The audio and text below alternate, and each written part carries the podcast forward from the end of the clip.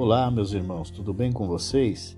Estamos iniciando mais uma semana, a nossa 26 sexta semana do plano de leitura da Bíblia em 200 dias. Nós lemos a carta aos Romanos, no capítulo 5 até o capítulo de número 11. Em Romanos, capítulo de número 5, Paulo mostra a importância do sacrifício de Jesus na cruz no nosso relacionamento com Deus.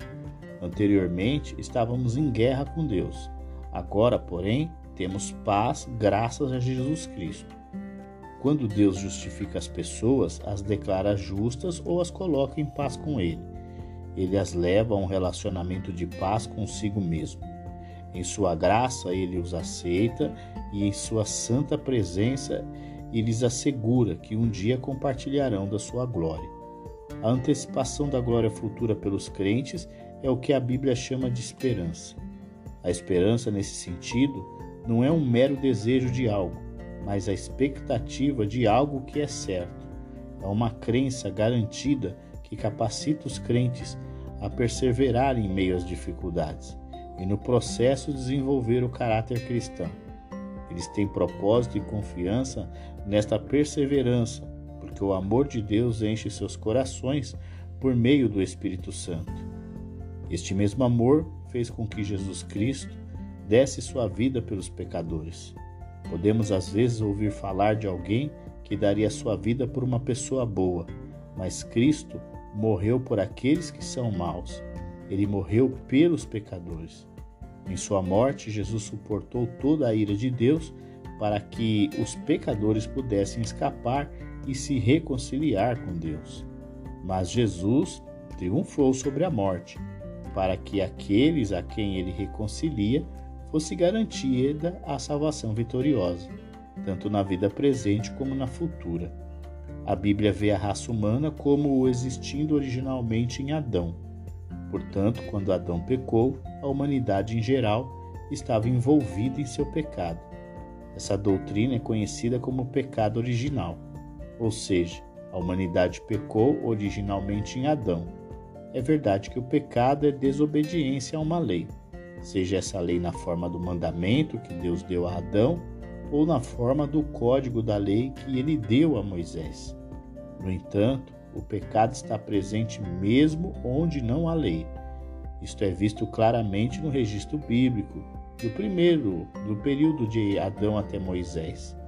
Durante esse período, nenhum código de lei específico, como a lei de Moisés, estava em vigor, mas a morte era a experiência comum de pessoas em todos os lugares. Visto que a morte humana foi consequência do pecado, isso mostra que o pecado afetou toda a raça humana e não apenas Adão. O pecado de Adão trouxe consequências desastrosas para toda a raça humana, mas a graça de Deus é mais do que, cap é mais do que capaz de cancelar essas consequências. Seu dom não é apenas o oposto do pecado de Adão, é muito mais. O único ato de pecado do Adão trouxe a condenação e a morte, mas o presente de Deus da salvação por meio de Jesus Cristo traz justificação e vida, embora as pessoas tenham repetido o pecado de Adão inúmeras vezes. Como cabeça representativa da humanidade, Adão trouxe a morte. Como novo chefe representativo da humanidade, Cristo traz a vida. Em contraste com o único ato de pecado de Adão, é o único ato de justiça de Cristo, sua morte na cruz. Adão foi desobediente uma vez e por meio dele todos se tornaram pecadores. Cristo sempre foi obediente durante toda a sua vida e até a morte, e por meio dele tudo pode ser corrigido diante de Deus.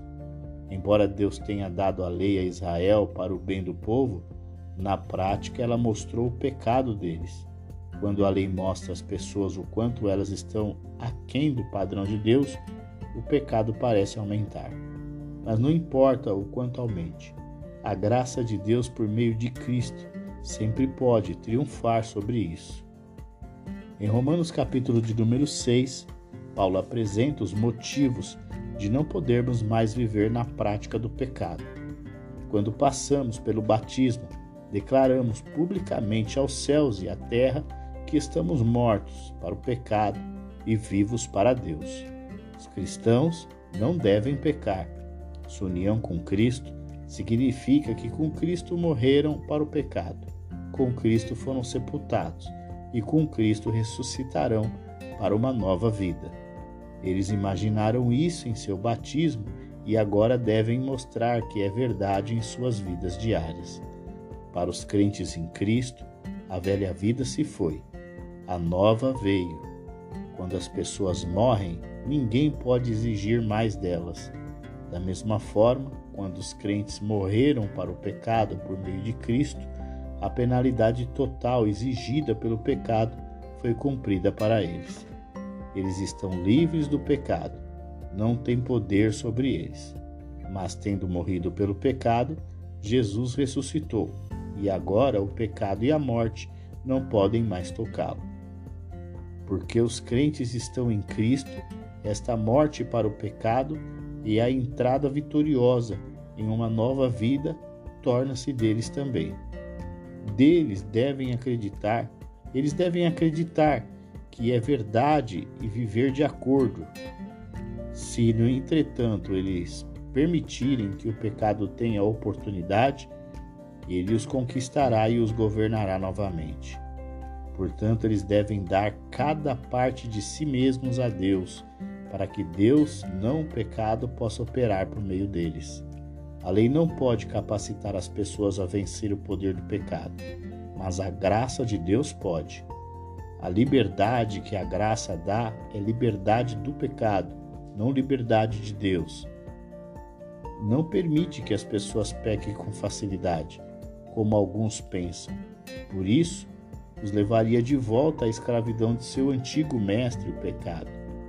Não importa o que as pessoas façam regularmente, seja pecado ou justiça, isso logo terá poder sobre elas em vez de permitir que hábitos descuidados, que hábitos descuidados os arrastem de volta à escravidão do pecado, os crentes devem se concentrar em obedecer aos ensinamentos da justiça e assim se tornarem verdadeiros servos de Deus.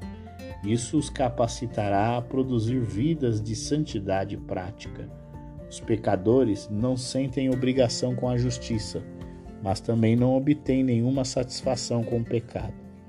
Eles recebem apenas desapontamento, escravidão e morte.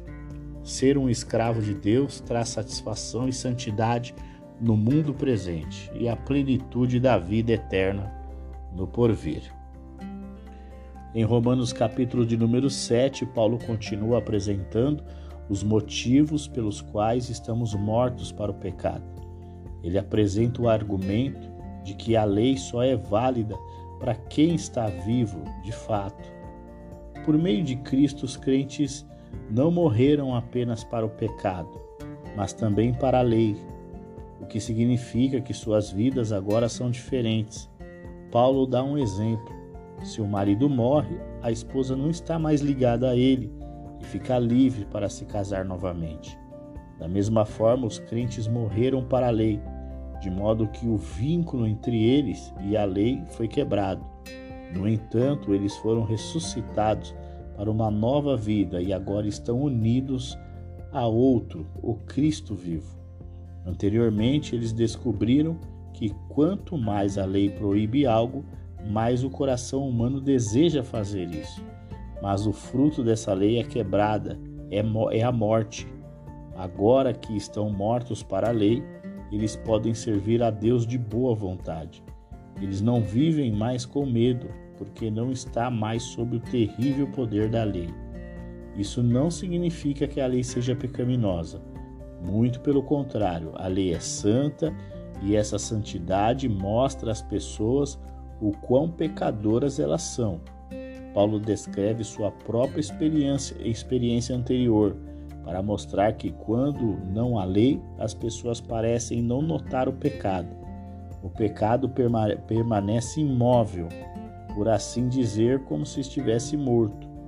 Mas assim que as pessoas aprendem sobre um mandamento específico, o pecado ganha vida, desperta desejos maus, faz com que as pessoas queiram fazer o que lhes foi dito para não fazer. Assim, o mandamento não cobiçar ensinou Paulo como cobiçar. Em vez de trazer vida, a lei despertou o pecado que trouxe a morte. A culpa não está na lei, que é santa e boa, mas na natureza pecaminosa, que é tão irremediável, má, que reage contra aquilo que é bom. Paulo se refere à sua própria experiência novamente para mostrar que quanto mais os crentes tentam viver uma vida santa, guardando a lei, mais eles falham. Novamente, o pecado não está na lei, mas nos seres humanos. Eles não podem fazer as coisas que sabem que devem fazer, mas eles fazem as coisas que sabem que não deveriam fazer. Essa derrota constante mostra o poder do pecado interior e a incapacidade dos crentes de convencê-lo em suas próprias forças.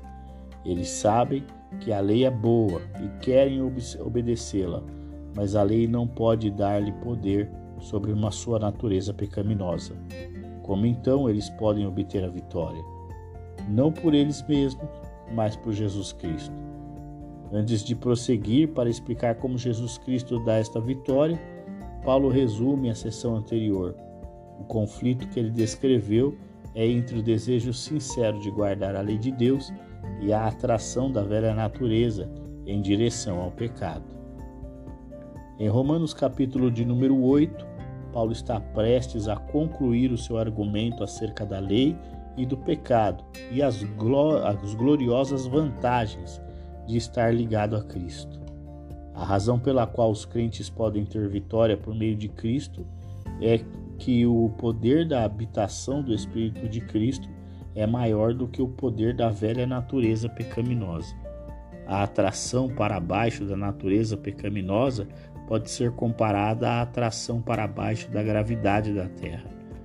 Uma pedra atirada ao ar cairá no chão, porque não tem vida ou força para vencer a força da gravidade. Um pássaro lançado ao ar voará para longe, porque tem o poder vivo que o permite superar a atração da terra para baixo. Ele tem uma nova lei, a vida, que é maior do que a lei da gravidade. Da mesma forma, em Cristo, os crentes têm uma nova força do Espírito para cima, que é maior que o puxão da velha natureza pecaminosa para baixo. Esforços para guardar a lei não podem produzir justiça, porque a natureza pecaminosa é tão má que não pode ser curada ou mesmo melhorada. Só pode ser condenada à destruição. E Cristo fez isso por sua morte na cruz. Quando, entretanto, os crentes vivem de acordo com o poder do Espírito, eles podem desenvolver em suas vidas a justiça que a lei visava, mas não poderia produ é, produzir. A mente não pode ser controlada ao mesmo tempo pela velha natureza pecaminosa e pelo espírito. Um resulta em hostilidade a Deus e o outro em paz. Um leva à morte e o outro à vida. O espírito dentro dos crentes é o espírito de Cristo. Por meio do espírito, Cristo habita neles, dando-lhes vida espiritual, vitória sobre a natureza pecaminosa e, no final, liberdade até mesmo dos últimos efeitos físicos do pecado, a morte. Visto que a carne não é mais seu mestre, os cristãos não devem obedecê-la. Em vez disso, eles deveriam matar suas ações pecaminosas. Sua união com Cristo significa que um dia eles compartilharão da herança do Pai, mas também significa que na vida presente eles devem participar do sofrimento de Cristo. Quaisquer que sejam os sofrimentos que os crentes possam experimentar, eles são de pouco significado quando comparados com a glória a ser revelada no dia da vitória final. Naquele dia, a criação física, desde, que desde os tempos de Adão sofreu por causa do pecado humano, entrará em sua plena glória junto com a vida humana redimida. Todos os efeitos do pecado serão removidos e os crentes serão ressuscitados dos mortos em corpos espirituais e imperecíveis, adequados para a vida na era vindoura. Os cristãos, sendo salvos pela fé, ainda não experimentaram tudo que Deus prometeu, mas olham para o futuro com paciência e confiança. O, mesmo Espírito que dá esperança para o futuro dá ajuda no presente. Quando as orações dos crentes são incapazes de expressar os seus pensamentos e sentimentos mais profundos, o Espírito Santo implora a Deus por eles. E Deus conhece a mente do Espírito. Essa preocupação que Deus tem por seu povo envolve tudo. Ele está trabalhando com todos os seus negócios, desde a escolha eterna que fez de, deles para serem seus filhos, até o ato de glorificação final, quando eles compartilharão a semelhança de Jesus Cristo. Os cristãos não, não precisam ter dúvidas sobre nenhum aspecto de sua salvação.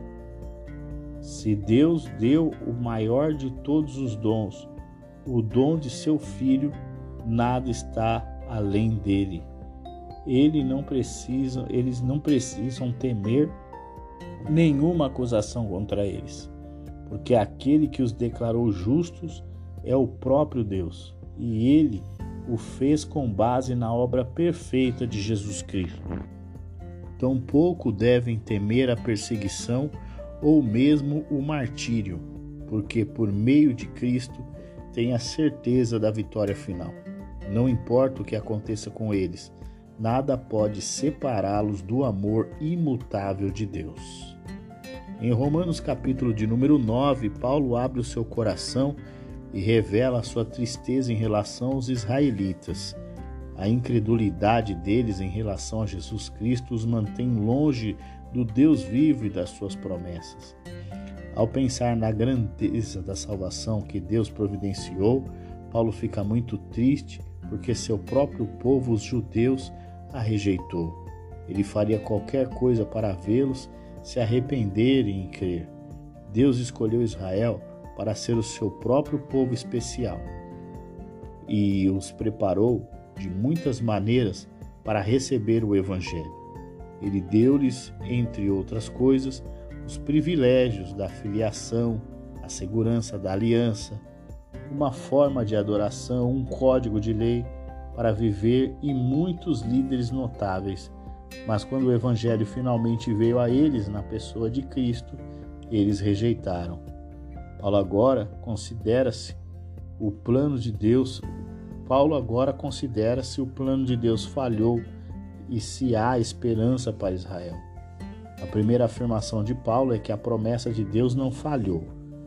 Ele lembra seus leitores do que disse antes, a saber que as pessoas que são israelitas fisicamente não são necessariamente israelitas espiritualmente. Em outras palavras, nem todos os descendentes fisicamente de Jacó, Israel, são o verdadeiro povo de Deus no sentido espiritual. Para ilustrar que nem todos os descendentes de uma pessoa escolhida são verdadeiramente o povo de Deus, Paulo se refere aos pais da nação. Abraão, por exemplo, teve vários filhos, muitos descendentes, mas os únicos descendentes que eram o povo do convênio de Deus foram aqueles que vieram por meio de Isaac. As pessoas pertenciam a Deus por causa de sua promessa, não por causa de sua descendência física. Isaac, por sua vez, teve dois filhos, Esaú e Jacó, mas Deus escolheu Jacó para ser o pai de seu povo e rejeitou Esaú. A escolha de Deus por um e a rejeição do outro não significa que Deus seja injusto. Todas as pessoas são pecadoras e ninguém merece seu favor. Mas porque Ele é Deus, Ele pode escolher ter misericórdia de alguns. Ele também pode optar por endurecer alguns, como pessoas como Faraó, que se rebelam persistentemente contra ele. Mas ele sempre faz o que é certo, de acordo com a sua vontade perfeita. Os oponentes de Deus podem argumentar que Deus é injusto para salvar um e endurecer outros. Paulo responde bruscamente, perguntando quem as pessoas imaginam ser se pensam que podem argumentar com Deus. Deus não responde aos seres humanos que criou. O oleiro não precisa dizer a um pedaço de barro por que decide transformá-lo em uma bela tigela ou em um pote comum. Assim é como Deus. Ele é sempre paciente e longânimo para com os pecadores, mas quando escolhe mostrar seu julgamento e poder em alguns e sua misericórdia e glória em outros, ninguém pode questionar o seu direito de exercer seu poder. Ao escolher o seu povo, portanto, Deus pode decidir chamar tanto gentios quanto judeus. Até mesmo o Antigo Testamento registra o princípio de que Deus pode chamar aqueles que antes não eram seu povo e torná-los seu povo. Isso é o que ele fez agora na construção do seu novo povo, a igreja, em grande parte de gentios. Ele incluiu neste povo apenas uma minoria de Israel, visto que a maioria dos israelitas, como nos tempos antigos é, do Antigo Testamento, foram teimosamente rebeldes. Quaisquer que sejam os propósitos de Deus, os judeus ainda são responsáveis por sua própria perda. Eles não podem dizer que Deus os rejeitou. Eles rejeitaram a Deus. Os gentios que não têm lei são justificados pela fé, e os judeus também, se crerem, em vez de tentarem ganhar o favor de Deus guardando a lei. Eles não aceitarão que o caminho da salvação para eles é o mesmo que para os gentios por meio da fé em Cristo. Em Romanos capítulo de número 10, Paulo fala mais uma vez sobre o seu amor pelos israelitas e como ele deseja que Deus os salve. Ele destaca que o zelo e a prática da justiça deles não provém do conhecimento. Paulo deseja que os judeus sejam salvos, mas eles não podem ser salvos enquanto tentam criar sua própria justiça por meio da observância da lei. Eles devem admitir que são pecadores indefesos e aceitar a justiça de Deus por meio de Cristo. A linguagem da lei diz: faça tudo isso e você viverá. O problema é que ninguém consegue cumprir a lei perfeitamente. Todos estão condenados à morte. A linguagem da fé diz: não faça nada, não tente subir aos céus ou vasculhar as profundezas, pois Cristo já desceu do céu à terra, foi crucificado, sepultado e ressuscitou dos mortos. Ele pode ser seu por meio da fé onde você está. Acredite nele como seu Salvador ressuscitado.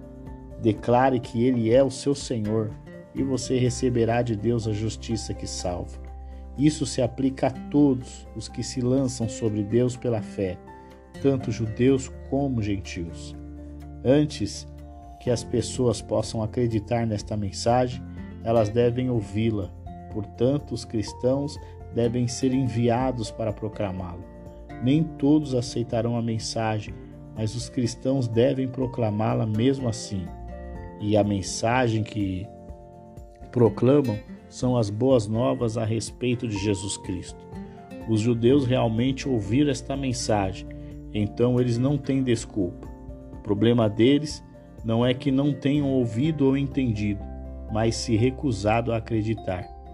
Eles ficam zangados e com inveja quando veem seus vizinhos gentios, supostamente ignorantes, aceitando o Evangelho, mas eles próprios não querem ouvi-los. Chegamos ao nosso último capítulo de hoje, Romanos, capítulo de número 11, onde Paulo mostra que Deus não rejeitou Israel. No entanto, o erro deles é aproveitado por Deus para nos instruir da promessa da videira natural, isto é, Israel. Tudo que foi dito acima não significa que Deus rejeitou totalmente o seu povo Israel. O fato de Paulo ter recebido a salvação é prova de que ele o fato de Paulo ter recebido a salvação é prova de que ele não. Assim como na época de Elias, havia uma minoria em Israel que não se afastava de Deus. Também na época de Paulo, há uma minoria que Deus considera sua. Este é o povo de Deus, não por causa de suas boas obras, mas por causa da graça de Deus. Eles são poucos em números, mas obtiveram a justiça e a salvação que Israel sempre desejou. Quanto ao povo rebelde como um todo, Deus agiu em julgamento sobre eles, tornando-os cegos e surdos para a verdade. O julgamento de Deus sobre o povo de Israel não significa que eles estão agora sem esperança. Sua rejeição de Cristo resultou no enriquecimento do mundo, através da pregação do Evangelho aos gentios e no crescimento do povo de Deus em uma vasta comunidade internacional. Quão maior então será a bênção quando os judeus aceitarem o Evangelho? Paulo lembra seus leitores gentios de um resultado que ele espera ao pregar aos gentios. Seu desejo de que seu fruto entre eles pudesse incitar os judeus ao ciúme e levar alguns a acreditar. Ele compara esses crentes judeus ao primeiro pão de um lote ou à raiz de uma árvore. Eles dão esperança de mais por vir. A grande família de Deus é comparada a uma oliveira até agora, essa árvore era judia em suas raízes, troncos e galhos.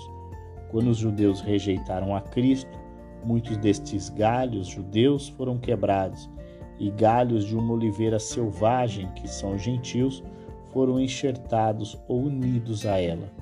Os gentios não devem desprezar os judeus ou se sentir orgulhosos de si mesmos, porque agora eles entraram na família de Deus. Eles devem se lembrar que os judeus foram os que prepararam o caminho para o evangelho no qual os gentios agora creem. Sem esta preparação judaica, a salvação dos gentios não seria possível. Deus quebrou ramos cultivados de judeus por causa da sua incredulidade e em sua bondade. Enxertou ramos de gentios selvagens. Mas se os gentios se tornaram arrogantes, Deus pode quebrá-los também. Se Deus pode fazer o que é contrário à natureza e enxertar galhos selvagens na árvore, ele não terá dificuldade para enxertar galhos judeus cultivados na árvore mãe novamente. A única razão pela qual Deus detém é a recusa dos judeus em desistir de sua incredulidade. Os gentios não deveriam se sentir satisfeitos, mas sim entender os propósitos de Deus que Paulo agora lhes revelou. Deus usou o endurecimento de Israel para dar aos gentios a oportunidade de receber o Evangelho. Mas nem o endurecimento de Israel, nem a oportunidade para os gentios durarão para sempre. Deus está usando a conversão dos gentios para trazer a salvação de Israel. Quando Paulo usa as palavras número total e todos ao falar da salvação dos gentios e de Israel, ele não está dizendo que todo gentio e todo israelita serão salvos. Ele mostrou claramente anteriormente que a fé, não a nacionalidade, é a base da salvação. O que ele revela aqui é como Deus está realizando o cumprimento de seu grande plano de construir para si um povo universal e eterno. Ao se voltar de Israel para os gentios, Deus não se esqueceu das promessas que fez aos ancestrais de Israel. Ele ainda tem um amor especial por Israel, e é por isso que ele deseja que a conversão dos gentios leve à conversão dos judeus. Gentios e judeus, por sua vez, foram desobedientes, mas assim como os judeus eram o meio de misericórdia de Deus para os gentios, os gentios agora são o meio de sua misericórdia para os judeus porque todos seus pecadores comprovados, Deus pode ter misericórdia de todos. A escolha soberana de Deus, longe de ser injusta, tem sido o meio de sua misericórdia ser estendida às pessoas de todas as nações. Isso mostra sua sabedoria insondável e faz com que seu povo agradecido lhe dê louvor e também glória. Concluímos assim o nosso dia 176 do plano de leitura da Bíblia em 200 dias.